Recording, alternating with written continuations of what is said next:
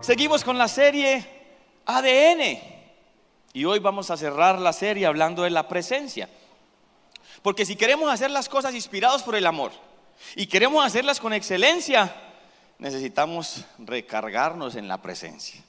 Necesitamos vivir en la presencia. Éxodo 3, versículo 1 dice, un día en que Moisés estaba cuidando el rebaño de Jetro, su suegro, que era sacerdote de Madián, llevó las ovejas hasta el otro extremo del desierto y llegó a Orec, la montaña de Dios. Diga conmigo el monte de Dios.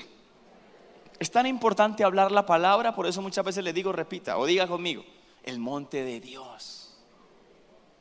Moisés tenía una rutina de 40 años pastoreando un rebaño que no era suyo, sino de su suegro sin saber que ese era el camino, la preparación de Dios, porque ningún depósito en la vida de Dios es en vano. Llega el momento en que Él lo usa para sus propósitos. Y Dios estaba preparando a Moisés para pasarlo de ser pastor de ovejas a libertador de toda una nación que no era su nación, sino la de Dios. ¿Me están entendiendo? Muchas veces el lugar donde estás no es tu destino, pero es el camino para llegar a tu destino. Y por eso hay que hacerlo impregnados de amor y con excelencia, como si fuera para Dios. Y dice que llevó las ovejas al otro extremo del desierto. Y a mí no me parece que sea un detalle menor de la palabra. Yo creo que no era un lugar al que comúnmente llevaba las ovejas. Pero creo que la rutina se había vuelto rutinaria y cuando las rutinas se vuelven rutinarias hay que romperlas y salir a buscar un encuentro nuevo y fresco con el Señor. Y creo que era lo que Moisés quería. O lo que Moisés estaba buscando. Y creo que lo necesitamos todos. Todos necesitamos ir al monte de Dios. De hecho, todos necesitamos vivir en la presencia del Señor. Versículo 2. Estando allí, el ángel del Señor se le apareció entre las llamas de una zarza ardiente. Diga conmigo, Moisés notó. Eso es importante. Moisés notó que la zarza estaba envuelta en llamas, pero no se consumía. muchos eruditos han debatido acerca de este pasaje, el, por qué el Señor se presenta en algo tan común, tan ordinario como una zarza. ¿Por qué no un estruendo? ¿Por qué no un trueno? ¿Por qué no algo más impresionante? Pero llegaron a la conclusión es que Dios quería demostrar que no hay lugar donde Él no esté. Salmo 139, David dijo, ¿a dónde oiré tu espíritu? ¿A dónde me iré tu presencia? No porque estaba asustado, sino porque estaba asombrado. Señor, donde quiera que vaya, tú estás. Y no hay lugar o momento donde tú no puedas manifestarse. Y lo más hermoso, creo yo, es que lo hace, ¿sabe para qué? Para captar nuestra atención. Vuelve y diga conmigo, Moisés notó. Pero muchas veces nosotros no notamos. ¿Sabe por qué? Porque tenemos prisa, porque tenemos afán. Y los afanes y las preocupaciones de la vida muchas veces nos hacen perder momentos de Dios. Yo no sé si a ustedes les ha pasado, pero a mí sí. Y uno parece calmado por dentro, pero está calmado por fuera, pero está revolucionado por dentro. ¿A alguien le ha pasado eso? Y entonces uno va de afán y revolucionado y se encuentra un semáforo en rojo. ¡Ah! Pero el hombre de Dios parece calmado por fuera. ¿Y por qué no cambia el semáforo? Y llegas a un restaurante y pides la comida. Hace ocho minutos ordené y nada que la trae. Y enseguida el, mesero se demora con la cuenta. Es que, ah, este sí es bien lento. Y llega a mercar y va a dar los puntos al cajero y se equivocó en un número en la cédula. Ah, justo el nuevo. Pero por fuera parecemos bien, pero por dentro estamos agitados sin darnos cuenta de que muchas veces en medio de estas situaciones cotidianas de la vida, Dios quiere captar nuestra atención. Diga conmigo, Moisés notó. Notó que la zarza estaba envuelta en llamas, pero no se consumía, versículo 3, así que pensó, qué increíble, diga conmigo, voy a ver. Cuando Dios captó la atención de Moisés, él dijo, voy a ver. Voy a ver por qué esta zarza no se consume. Mire, hay interrupciones que parecen humanas, pero vale la pena parar para ver y darse cuenta si son citas divinas. Cuando Bartimeo se da cuenta de que Jesús está pasando por donde él está, Bartimeo el ciego, ¿qué hace? Se levanta y empieza a caminar, seguramente tropezándose con todo, y a gritar, Jesús, hijo de David, ten compasión de mí. Para los discípulos era una interrupción humana. Hombre, Bartimeo, vamos de afán, no es que vamos para algo importante, cállate. Para Jesús era una cita divina. Y Jesús no iba de afán, se para y le pregunta, ¿qué quieres? Y ese día, ese día, el milagro se encontró con la necesidad. ¿Cuántos creen que hoy puede ser el día de su milagro? Era una cita divina. Más adelante llega un hombre llamado Jairo, principal de la sinagoga, un hombre importante, y le dice, Jesús, mi hija está enferma, a punto de morir. Y Jesús dice, vamos, iría a sanarle.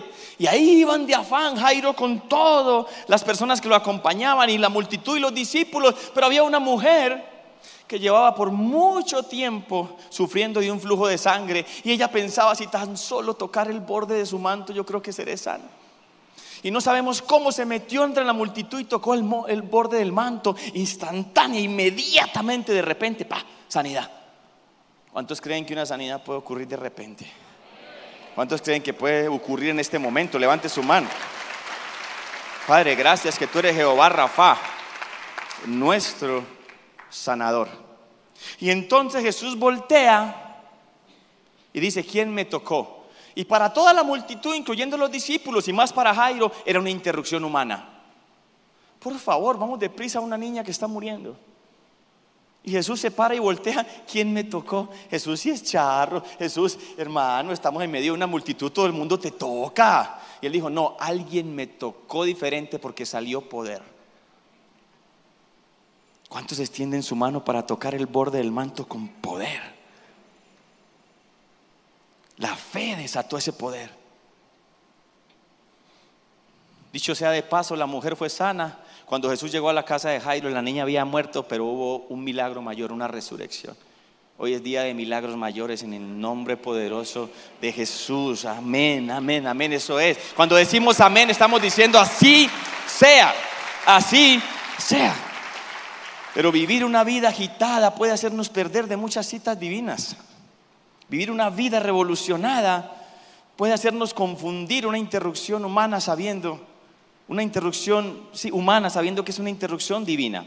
Hace algunos años, dos psicólogos de la Universidad de Princeton hicieron un experimento. Ellos se llaman John Darley y Daniel Baston. Y el experimento fue basado en Lucas 10, que es la parábola del buen samaritano. ¿Alguien lo recuerda? Un hombre va de camino de Jerusalén a Jericó y es asaltado en ese camino y lo dejan como medio muerto a la vera del camino. Y dice que pasa un sacerdote y lo ve y, ay Dios mío, ese hombre está muy mal, pero sigue de largo. Pasa un levita y lo ve, uy, es que lo dejaron bien, pero llevado y sigue de largo. Los dos religiosos de la época que se supone debían parar, siguieron de largo, pero para un samaritano. Un samaritano dice, lo ve y se acerca y movido a compasión.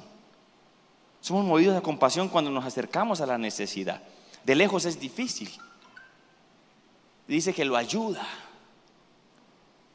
Y entonces estos hombres hicieron un experimento con los estudiantes de primer grado del seminario. Todos los que querían entrar al ministerio. Y lo primero que hicieron es hacerle una entrevista. ¿Por qué quieres entrar al ministerio? Y la mayoría, la mayoría dijeron porque queremos ayudar a la gente. Entonces les mandaron a hacer un sermón, a preparar un sermón acerca del buen samaritano.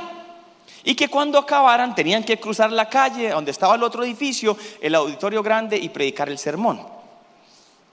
Lo, lo curioso, bueno, antes de decir esto, ellos pusieron un actor que representaba al hombre herido en el camino entre Jerusalén y Jericó. Este hombre era buenísimo, sus gemidos se escuchaban en toda la calle de los dos edificios. Lo curioso fue que la mayoría de personas que dijo que entraba al seminario para ayudar a la gente lo pasó de largo. Aún incluso algunos que tropezaron con él. ¿Por qué? Porque los psicólogos introdujeron una variable en este ejercicio. Y pusieron personas en ese trayecto que le decían a algunos de los que iban a predicar el sermón, mira tu reloj porque vas tarde. No seas impuntual, ya te están esperando y no vas a alcanzar a llegar. Solo el 10% de los que le dijeron estas palabras paró. Hubo otros a los que no le dijeron esas palabras, sino que le dijeron, tómalo tranqui, ve en paz, no te afanes. El 73% de esos paró. ¿Sabes cuál fue la conclusión? Que no importa si quieres ayudar a alguien o no, y no importa si esa mañana hiciste el devocional del buen samaritano, lo que importaba era si ibas de afán o no. La prisa puede hacernos perder muchas citas divinas. La prisa mata desde la compasión hasta la creatividad. Ahora, no siempre Dios quiere que paremos para ayudar a alguien. Muchas veces Dios quiere que paremos porque somos nosotros los que necesitamos ayuda. Necesitamos descansar, recargarnos, disfrutar de su cercanía, disfrutar de su compañía, disfrutar de su presencia y sobre todo, diga conmigo, escuchar su voz. Fue cuando Moisés paró. Fue cuando Moisés, Dios captó su atención, paró y fue a ver que él escuchó su voz. Versículo 4. Cuando el Señor vio que Moisés se acercaba a mirar, lo llamó desde la zarza, Moisés, Moisés. ¿Cuánto les gustaría escuchar al Señor? Juan, Juan, Natalia, Natalia, Anderson, Anderson, Emilce, Rafa, Rafa. Moisés, Moisés, aquí me tienes, respondió. No te acerques más, le dijo Dios, quítate las sandalias porque estás pisando tierra santa. A mí me asombra que Dios haya puesto un mandamiento que sea descansar. Y a veces nosotros miramos los mandamientos y decimos, no matar, claro. No robar, por supuesto que no. No adulterar, no codiciar. Pero decimos, no, no descansar no es tan grave. Ah. ¿Y por qué si está dentro de los mismos diez? Es tan importante como los otros nueve. ¿Sabe por qué? Porque no se puede vivir la vida a un solo ritmo. No se puede. Hay que parar y hay que recargar. La palabra Shabbat es descansar. ¿Y para qué? Porque estando en la presencia recobramos la fuerza y el ánimo. Diga conmigo, hay que parar para afilar el hacha. Un día un joven llegó, a pedir trabajo a un campo de leñadores. El jefe de los leñadores lo vio corpulento, fuerte, alegre, apasionado y le dio trabajo. Y el primer día ese hombre cogió el hacha y ¡pa, pa! batió récord. Al segundo día dijo, uy, me pagaron bien ayer por todo lo que hice, voy a meterle las mismas ganas y solo la mitad. Y al tercer día dijo, no, necesito recuperarme, porque ayer no me fue bien, hoy voy incluso a, triplicar mi esfuerzo y solo logró cortar el 25%. Cuando el jefe de los leñadores lo vio cansado, agotado y frustrado, le hizo esta simple pregunta, ¿has afilado el hacha? Él dijo, no, estaba demasiado ocupado talando árboles para parar a afilar el hacha.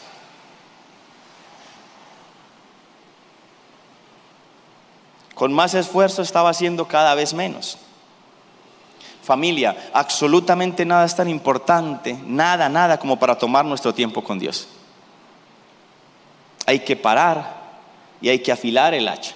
Y no se trata de evadir las responsabilidades, no, no podemos evadir las responsabilidades, todo lo contrario, pero se trata de impregnar todas nuestras responsabilidades en la presencia de Dios, bañándolas con oración, así con la mitad del esfuerzo, daremos el doble del resultado. ¿Cuántos lo creen? Amén, un amén audible.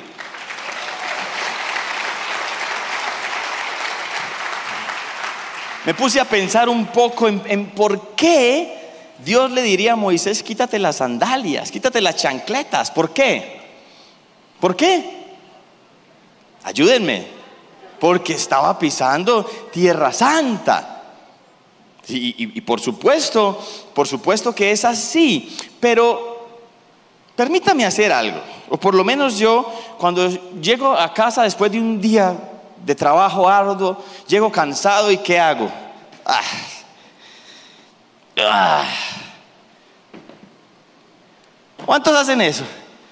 Yo tengo un pulsito para montar los pies porque ah, los pies abajo, así descanso más. Y muchas veces se quita los zapatos porque quiere descansar. Ahora, si usted llega a la casa y barrieron y trapearon y está limpia, es tierra santa. No se le ocurra pisar, porque usted va a hacer el sacrificio para el altar. ¿Sí o no? Pero yo llego y Ah, y yo creo que Dios estaba haciendo eso, eso con Moisés. Por supuesto, el lugar era santo porque la presencia de Dios estaba manifestándose en ese lugar.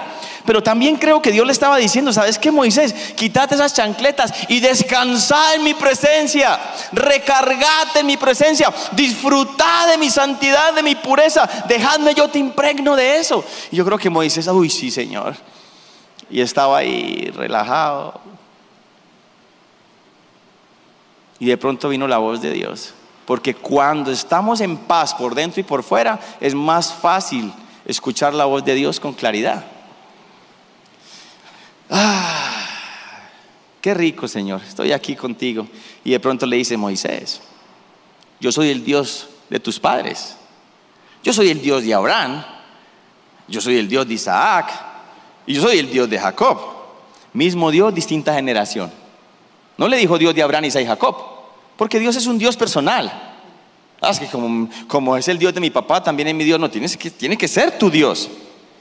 A propósito, estamos, estamos, abriendo la sala de babies. Los papás que están allá, reciban. Qué bendición que están ahí orando, bendiciendo y adorando con sus hijos. Ah, también quiere ser mi Dios. Y así como usaste a Abraham y a Isaac y a Jacob, vas a usarme a mí, qué bendición. Y después le dice el Señor, ay Moisés, yo he visto la aflicción de mi pueblo. He escuchado el gemir. Allá esclavos en Egipto. Y he descendido para escucharlos y para liberarlos de la esclavitud y llevarlos a la tierra de la promesa. Y yo creo que Moisés, wow, porque Moisés tenía pasión por el pueblo. Y Moisés, wow, a propósito, yo creo que esto es una palabra de conocimiento. Dios ha visto el sufrimiento, el dolor de mucha gente en este lugar y está diciendo, todo ese sufrimiento lo va a usar para llevarlos a una tierra bella y productiva en el nombre poderoso de Jesús.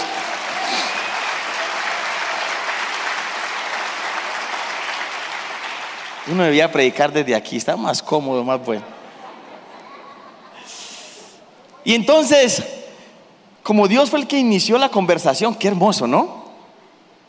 Y era una larga conversación. Y le dice, ¿sabes qué, Moisés?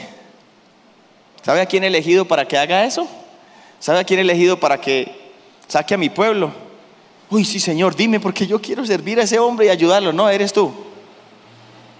Y puso el dedo en la llaga, porque Moisés no quería volver a Egipto. Yo imagino que Moisés dijo yo y se coge las chancletas de una. Y él dijo, no, no, no, usted está equivocado, Señor. Yo, yo no soy. ¿No ve lo que me pasó a mí hace 40 años? Por estar apasionado. Me llené de enojo, de rabia y ¡pum! Maté un egipcio. No, no soy yo. Y empezó a sacar todas las excusas habidas y por haber. Pero yo creo que Dios ya quería que se pudiera los zapatos porque ahora le tocaba ir a actuar con lo que había recibido. Él no lo sabía, pero Dios sí lo sabía. Y Dios no iba a desistir con Moisés. Dios insistió. ¿Sabe por qué? Porque muchas veces Dios cree más en nosotros que en nosotros mismos. Porque Él te conoce. Porque Él sabe todo lo que ha puesto en ti. Entonces Dios tenía que tratar con Moisés. Porque Él no creía que era el indicado. Pero Dios sabía y lo había elegido como el indicado. Entonces Dios empieza a tratar con Moisés. Y Dios no solamente en ese pasaje le dijo que se quitara las chancletas, sino que Dios le pregunta, hey Moisés, ¿qué tienes en tu, bar, en tu mano? En tu vara, una mano. ¿Qué tienes en tu mano? Y le dice, una vara.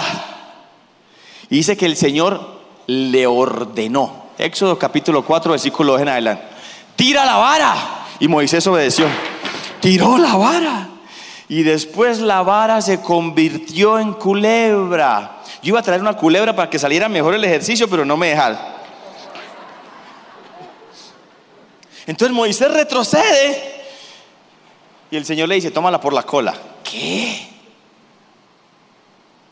Pero él obedece y la tomó por la cola y volvió y se convirtió en una vara.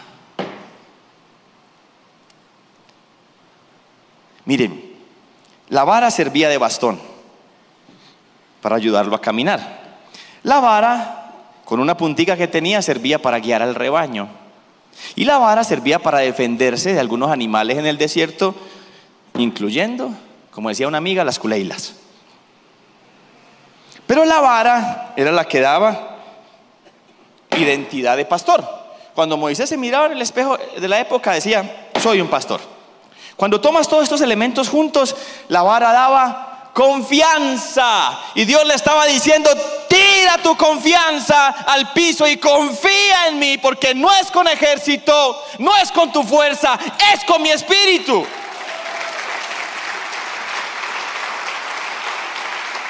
¿Qué te está diciendo hoy Dios a ti que tires en el suelo? ¿Qué te está diciendo Dios a ti hoy que entregues para que puedas recibir lo grande que Dios tiene para tu vida? ¿Qué es? No porque yo te lo diga, ¿qué te, te, está hablando el Espíritu Santo? Porque Él es el que te convence. Ahora, si Moisés no tira la vara, ¿qué hubiese pasado? otro día más como los 40 que habían pasado, de rutina en el desierto. Y si hubiese perdido el milagro. ¿Cuál milagro? Que una vara se convirtió en serpiente y después esa serpiente en vara. No, el milagro de un pastor de ovejas convertido, transformado en el líder de toda una nación.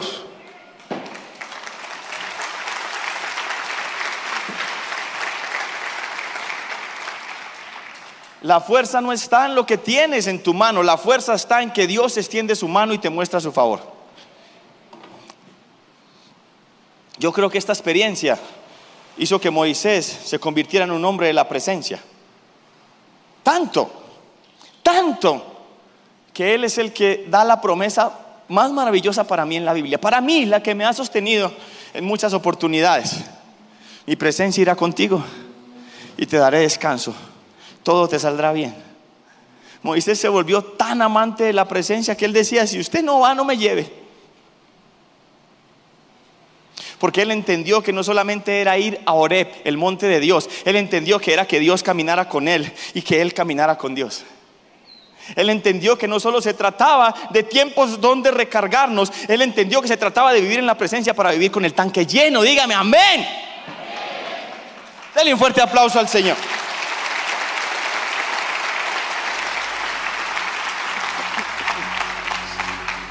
Salmo 91.1. Los que viven al amparo del Altísimo encontrarán descanso a la sombra. Diga conmigo, sombra del Todopoderoso. ¿Qué es sombra? Al parecer es la misma palabra para cuando en Génesis 1 dice, y el Espíritu revoloteaba sobre las aguas, la sombra. La misma que cuando el ángel Gabriel va a decirle, María, usted va a quedar embarazada, dice, ¿y cómo si yo no conozco varón? el poder del Altísimo te cubrirá con su, ¿cómo? Su sombra. Y la misma en Hechos, cuando Pedro estaba tan ungido que la gente sacaba a los enfermos a la calle para que al menos su los tocara. Cuando vives al amparo, o como dice la reina Valera, cuando habitas, no solo cuando visitas, la presencia de Dios, entonces vives bajo la sombra del Todopoderoso, bajo la sombra de aquel que hizo todos los cielos y la tierra, bajo la sombra de aquel que engendró a Jesús en el vientre de María y que hizo que Pedro hiciera muchos milagros. Dele otro fuerte aplauso al Señor.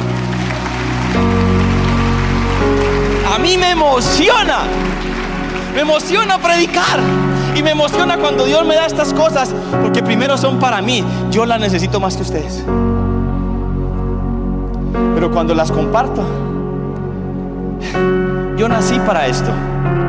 Disfruto más esto que jugar al fútbol y era mi gran sueño. Pero yo nací para esto. Nací para predicar la palabra del Señor.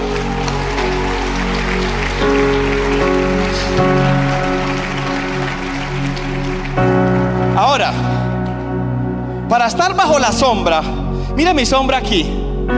Ni siquiera alcanza el de la primera fila. Mucho menos allá. Para estar bajo la sombra, ¿qué hay que hacer? Hay que estar cerca.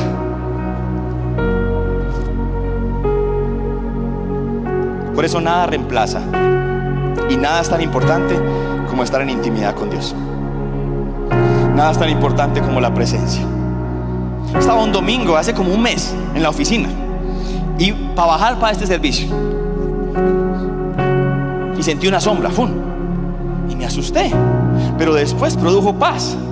Y me di cuenta que no era algo oscuro, sino celestial. Y otra vez la sombra. Y sentí que el ambiente se cargó. Pero ¿sabe qué pasó? Tenía que bajar a predicar. Yo, ¿quién estará presidiendo para que predique? Me hubiera quedado aquí. Alguien está recibiendo palabra de Dios, como dice Juanda. Alguien está recibiendo palabra de Dios aquí. Juanda, no hay derechos de autor en el cielo. Pero creo que es que el Señor nos seduce.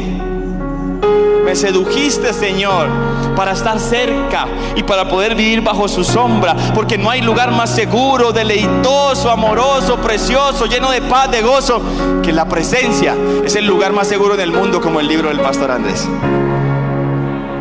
Mire, tan tremendo que cuando el mismo ángel Gabriel el mismo ángel Gabriel va a darle la noticia a Zacarías de que su esposa Elizabeth, la que era estéril, también estaba encinta. ¿Sabe cómo se presenta? Yo soy Gabriel y vivo en la presencia misma del Señor. Para un ángel la presencia es su mayor lugar de deleite. ¿Cuánto más para ti? Para mí, ponte de pie y dale un fuerte aplauso al Señor.